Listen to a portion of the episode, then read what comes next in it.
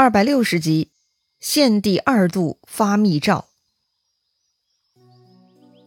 上一回咱们说到，鲁肃摆了鸿门宴，结果关羽单刀赴会，不但没能让东吴得逞，反而呢耀武扬威了一把，把鲁肃啊吓得不轻。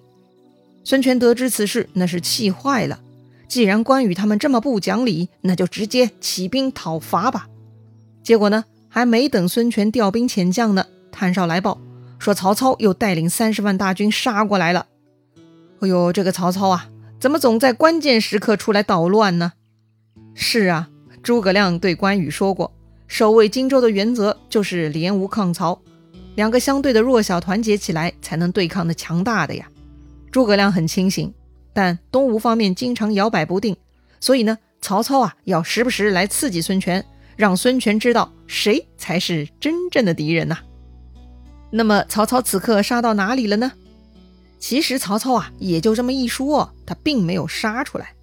当时曹操啊是准备南征，可是就有人来向曹操劝谏。那个人呐，名叫傅干，字彦才，是个参军。他劝曹操呢不要南征。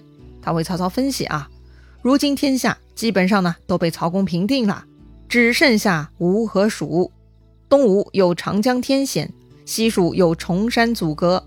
这两家呢都很难用威势取胜，比如攻打东吴，咱们起兵几十万来到长江边上，人生地不熟；而东吴之贼呢，却可以凭借天险躲藏隐蔽，咱们处于劣势，就算是用兵法策略调度，那也无法得心应手啊！再有失败，有损威严，也不合适啊！所以呢，傅干建议曹操还是按甲戍兵，令军民修身养息，等待时机再行动，才更好啊！曹操呢，跟孙权有点像哈，那就是闲得慌，心中念念不忘自己想要的东西，所以呢，动不动想出门打仗。这回被这个傅干一顿分析，回想自己之前在江南打仗的遭遇，曹操呢也泄气了。想想条件并没有变化，也确实没啥胜算。哎呀，得了，不打了，还是继续休养吧。于是这一次战争呢，就这么被化解了。哦，不打仗了，曹操呢就没事儿干了。那多无聊啊！于是就有机灵的人跑出来拍马屁哈。有四个人都是侍中，哎，侍中这个官职其实是一种机动职位，也算是皇帝近臣，可以出入皇宫，可以直接接受皇帝的指令了。但到了此刻，皇帝是没有权力的，所以这些侍中呢，都向着曹操做事。有四个侍中，分别呢叫王粲、杜袭、魏凯、何洽，他们聚在一起商议。说应该尊曹操为魏王，但这件事情呢，被当时的中书令荀攸反对了。荀攸说呀，曹丞相已经升到了魏公，又加封九锡，已经达到极致了。如果再晋升王位，就不合道理了。哦，荀攸你反对是吧？那你就完蛋了。曹操听说荀攸反对尊自己为魏王，那就生气了，说荀攸要效仿荀彧呢。还记得荀彧吗？之前荀彧就是反对曹操升魏公加九锡，说那样不合适，会毁坏自己正义的形象，不利于曹操将来的发展。哼，这一种话只有曹操弱小的时候才听得进去。如今的曹操已经膨胀到极点啦，任何反对他曹操升级的声音，那都是曹操的反对党。所以呢，就算是老部下，曹操也是不能容忍的，那就是变心。这会儿呢？荀攸反对曹操升魏王，那就是在走荀彧的老路了。哼！荀攸没想到曹操已经如此张狂，自己人说话都油盐不进了，还说自己要走叔叔荀彧的老路。荀攸啊，伤心透顶。这么多年为曹操筹谋策划、殚精竭虑，居然换来如此凉薄的对待。哎呀，荀攸呢，就此病倒了。在病床上躺了十几天，就一命呜呼归西了。这一年，荀攸五十八岁。听说荀攸又被自己给吓死了，曹操呢挺惭愧的，下令厚葬荀攸，也不许手下再议论魏王这件事儿哈。好吧，悲剧重演。不过呢，荀攸之死多少产生了一点作用，推迟了曹操当魏王的时间。但其实呢，也没有什么意义。荀攸和荀彧一样，还是想让曹操继续装。真的很可笑哈！曹操本来就是个天不怕地不怕的人，当年他冲进皇宫杀掉董贵人，根本不把皇帝放在眼里，还派自己人当禁卫军，把皇帝软禁在皇宫里头。曹操本来就已经过分到极点了，不听话的孙权、刘备，任凭曹操怎么装，他们都不会相信曹操无辜的。其他被曹操镇压的人，谁心里还不清楚曹操是什么人吗？所以啊。荀家叔侄到了现在这个时间点，还想让曹操继续装腔作势，这就太为难性格狂放的曹阿瞒了。结果好了，曹操还是活蹦乱跳，但荀家叔侄只能提前结束生命了。好吧，魏王的事情不谈了。曹操呢，又开始牵挂刘备、孙权了。这天呢，曹操就去皇宫见皇帝，想看看皇帝有没有啥好主意。经过这几年的调教，汉献帝对曹操的恐惧呢，日益加重。看到曹操啊，都是战战兢兢的，今儿个也不例外。当时呢，皇帝皇后坐在一起说话呢，这曹操呢突然闯了进来，皇后赶紧慌忙起身，皇帝也是浑身打颤。哎呦，这幅场景啊，不知道的还以为这对夫妇欠曹操巨额债务呢。见到曹操啊，连皇帝皇后的仪态都保不住了。曹操看到他们这副鹌鹑样呢，也很嫌弃。曹操问皇帝。这孙权、刘备各自霸占一方土地，不尊朝廷，该怎么办？其实皇帝心里也很复杂的，这地方势力也不一定是坏的呀。如果他们忠义，或许将来可以消灭曹贼来救自己呀。当然了，或许他们野心勃勃，要取代自己的皇位了。哎，真是不好说呀。反正眼下皇帝无权无势，整个许都都是曹操的人，难得几个说话公正些的都被曹操给逼死了。让皇帝还能说啥呢？皇帝就说了：“魏公啊，你自己看着办吧。”曹操火了：“陛下你怎么这么说话呢？什么叫我自己看着办呢？这让外面的人听到这种话，还以为我在欺君呢。”哼！皇帝看曹操怒了，心中嘀咕：“你这难道不是在欺君吗？你还怕外面的风评吗？”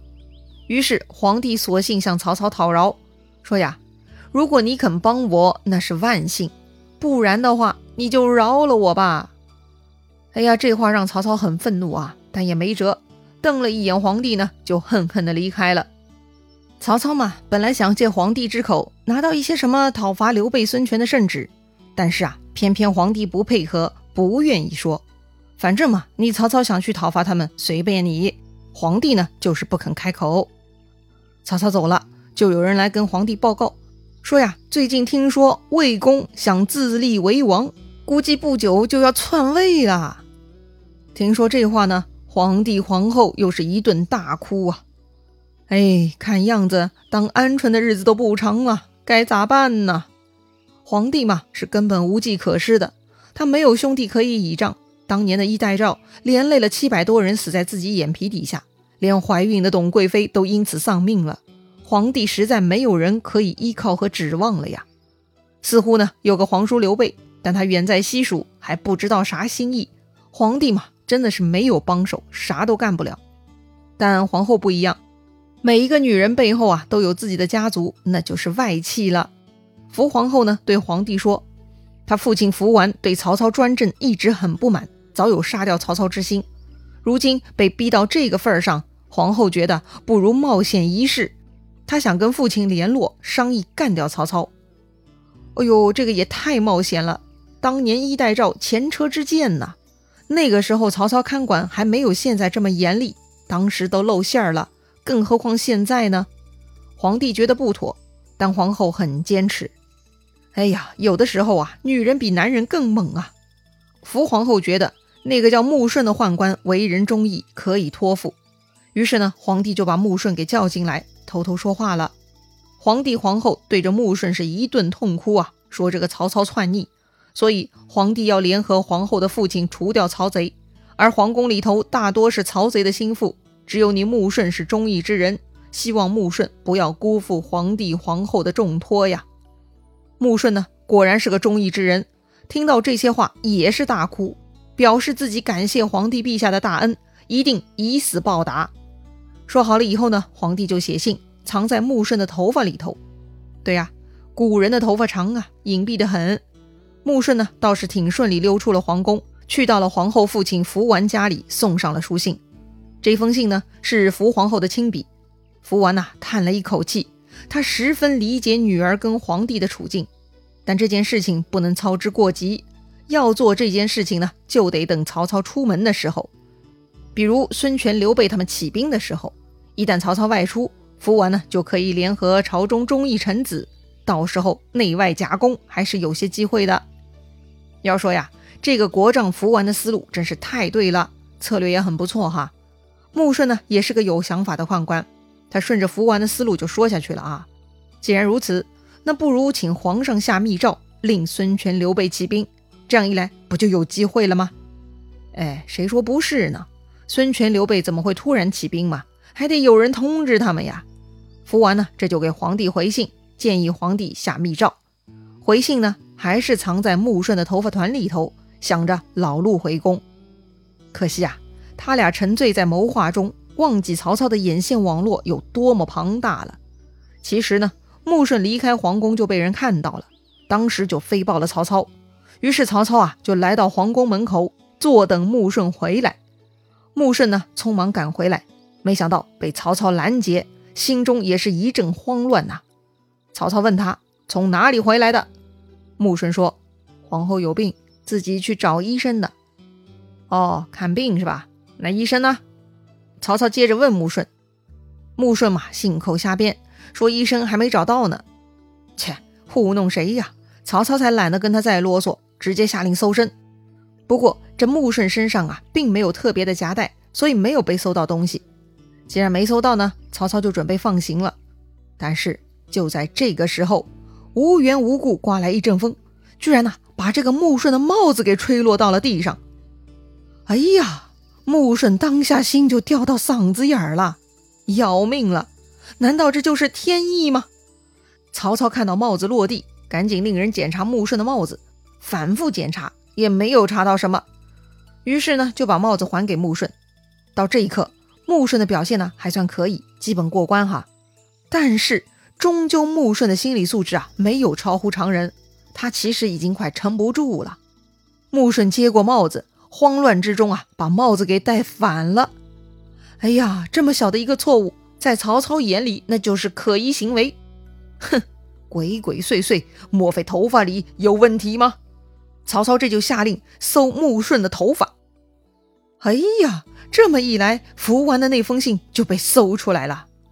这回曹操会如何处置皇帝？会如何大发淫威呢？皇帝今后的日子会如何呢？咱们下回再聊。